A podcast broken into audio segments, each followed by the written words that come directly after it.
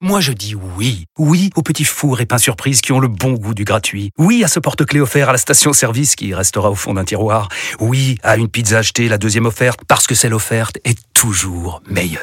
On préfère tous quand c'est gratuit. Chez Skoda, profitez de deux mois de loyer offert sur une sélection de modèles jusqu'au 31 mars. Portes ouvertes ce week-end. Skoda. Deux loyers offerts après premier loyer en LLD 37 mois sur toute la gamme Skoda, Orenia et Enya Coupé, c'est accord par Volkswagen Bank. Détails sur skoda.fr. Au quotidien, prenez les transports en commun. Vous écoutez RMC.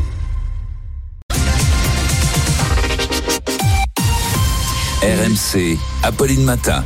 Le journal de Thibaut Texer. Bonjour Thibaut. Bonjour Apolline, bonjour à tous. Le week-end s'annonce compliqué sur les rails. Trafic fortement perturbé à la SNCF. La mobilisation contre la réforme des retraites se poursuit.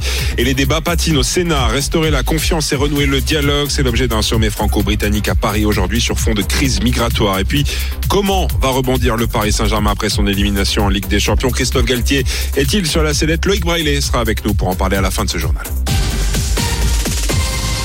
À la veille d'une nouvelle journée de mobilisation, les actions se poursuivent contre la réforme des retraites. Il y a du mieux ce matin à la RATP, trafic quasi normal. Aujourd'hui, le week-end s'annonce en revanche compliqué sur les rails. La SNCF prévoit un TGV sur deux, en moyenne deux sur cinq sur les axes nord et atlantique.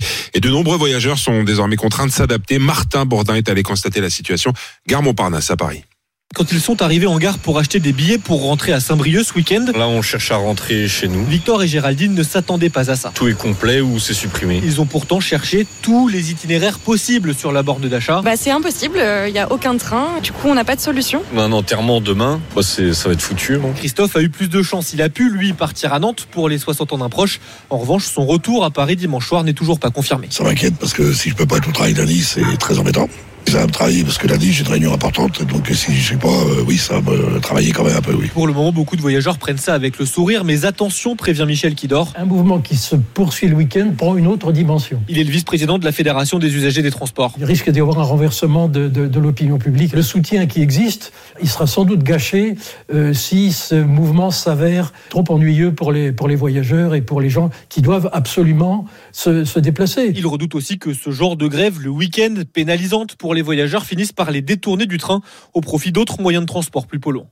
À noter également que 20% des vols sont annulés demain et dimanche dans plusieurs aéroports du pays. Les expéditions de carburant sont également à l'arrêt dans 6 des 7 raffineries de métropole. C'est le cas à Martigou. Le mouvement a été reconduit jusqu'à lundi. Pendant ce temps, le Sénat continue l'examen du texte sur la réforme des retraites. Les sénateurs ont jusqu'à dimanche minuit pour aller au bout de l'examen avant le retour à l'Assemblée nationale la semaine prochaine. Et désormais, Hélène Terzian, la possibilité que le texte soit adopté via le 49.3 est de moins en moins exclue. Effectivement, l'exécutif sait que depuis le début de l'examen du texte, elle aura besoin des voix de la droite pour faire passer sa réforme.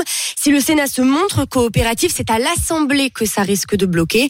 La semaine prochaine, le texte doit revenir dans l'hémicycle et dans la majorité. On sort les calculettes. Si tout le camp présidentiel approuvait le texte, il faudrait alors 35 voix LR pour faire euh, adopter la réforme et ce n'est pas gagné et ce malgré les concessions accordées à la droite par Elisabeth Borne notamment euh, sur les carrières longues. Voilà pourquoi le recours au 49.3 apparaît comme la seule issue pour faire adopter le texte, un scénario que le gouvernement euh, voulait à tout prix éviter pour légitimiter sa réforme face à la contestation dans la rue. Merci Hélène Terzian, service politique à RMC. Notez par ailleurs que Philippe Martinez, leader de la CGT, sera l'invité d'Apolline de Malherbe à 8h30 ce matin sur RMC et BFM TV. En redressement judiciaire, l'enseigne Gosport, propriété de Michel Oyon, pourrait être reprise par l'un de ses concurrents. Intersport envisage en effet de déposer une offre devant le tribunal de Grenoble avant ce soir, date limite du dépôt. Renouer le dialogue après des années de brouille sur fond de Brexit, c'est l'objectif d'un sommet franco-britannique aujourd'hui à Paris. Emmanuel Macron reçoit le Premier ministre euh, britannique Rishi Sunak, accompagné de sept de ses ministres, sur la table des discussions, la sécurité, la défense, l'énergie, l'Ukraine, mais aussi l'immigration. Londres a présenté mardi un projet de loi contre les traversées illégales, provoquant l'inquiétude de nombreuses associations d'aide aux migrants, des migrants toujours plus nombreux à vouloir traverser la Manche. Le reportage à Calais de Marion Gauthier. Une partie de foot improvisée, quelques spectateurs hagards, une centaine d'exilés, presque tous candidats à la traversée vers le Royaume-Uni. J'ai essayé une fois, mais la police euh, ramenait le bateau. Amine à la vingtaine vivace, le sourire omniprésent sous sa capuche détrempée. Parti de Libye il y a plus d'un an, ce jeune plombier reprendra la mer, quelle que soit la législation outre-Manche. Jamais stop, jamais dit stop. J'ai une guerre de mon pays. Un retour inconcevable, mais l'horizon britannique qui se bouche inquiète Yassine. Il a 18 ans, il a fui l'Érythrée l'an dernier. Je me sens triste en fait. Je ne sais pas pourquoi ils nous rejettent. Nous voulons juste une belle vie. Et le Royaume-Uni, c'est un rêve pour beaucoup ici. Il faut quand même continuer à traverser. Parce que pour eux, l'Angleterre, ça reste quand même un Eldorado. Karen Bouteloup est coordinatrice d'Utopia 56 à Calais. Mais ils vont prendre de plus en plus de risques pour traverser. Et c'est déjà le cas. Ils passent de plus en plus bas. Donc la traversée est de plus en plus longue. Moi, je suis très inquiète parce que les morts, on va les compter. Les précédentes restrictions n'y ont rien fait. Les chiffres augmentent, insiste-t-elle. 143 personnes auraient traversé la Manche en février 2022. Elles seraient plus de 1700 en février 2023. Le chancelier allemand Olaf Scholz dénonce un acte de violence brutale après une fusillade hier soir dans une église des témoins de Jéhovah à Hambourg. Les médias locaux évoquent au moins sept morts et huit blessés. La, la police, qui refuse de communiquer un bilan, précise que l'assaillant figure potentiellement au nombre des victimes. Une femme tuée par son ancien compagnon sous les yeux de sa fille hier à Béthune dans le Pas-de-Calais. C'est le 31e féminicide depuis le début de l'année 2023.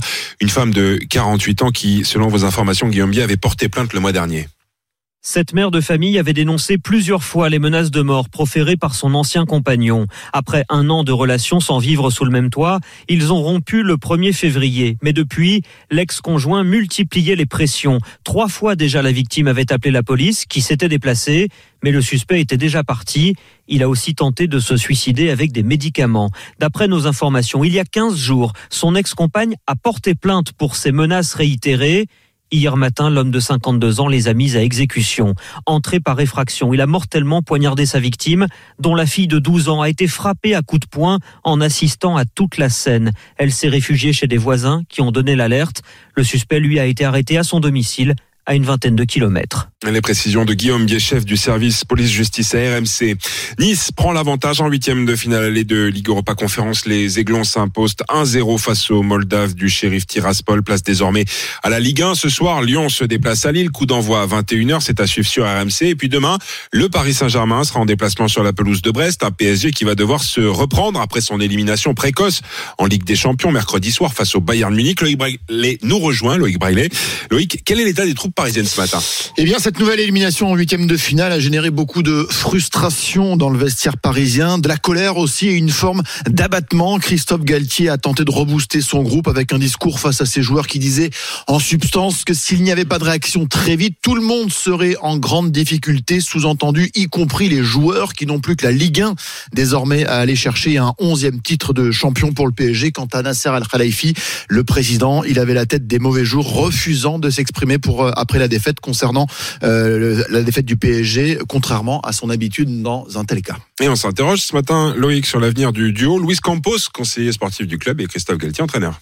Oui, selon nos informations, Luis Campos, le conseiller sportif, n'est pas menacé à court terme. En revanche, il ne devra pas se tromper lors du prochain mercato estival, vu les déceptions provoquées par ces derniers recrutements. Il devra faire mieux avec d'importantes contraintes budgétaires liées notamment au fair play financier. Christophe Galtier est lui forcément fragilisé, même si son départ n'est pas acté. Rien n'indique qu'il sera l'entraîneur parisien la saison prochaine. Des réunions en haut lieu au Qatar doivent se tenir dans les prochains jours pour faire le point. Des options existent pour éventuellement le remplacer. Zinedine Zidane, le grand rêve de l'émir, mais aussi Thomas Tourel, qui connaît bien le club pour y avoir déjà entraîné deux ans et demi. Il est resté en bon terme avec le président Nasser Al-Khelaifi ou encore Thiago Motta, ancien joueur du club et aujourd'hui jeune coach à Bologne en Italie. Merci beaucoup pour ce point complet, Loïc Bailey.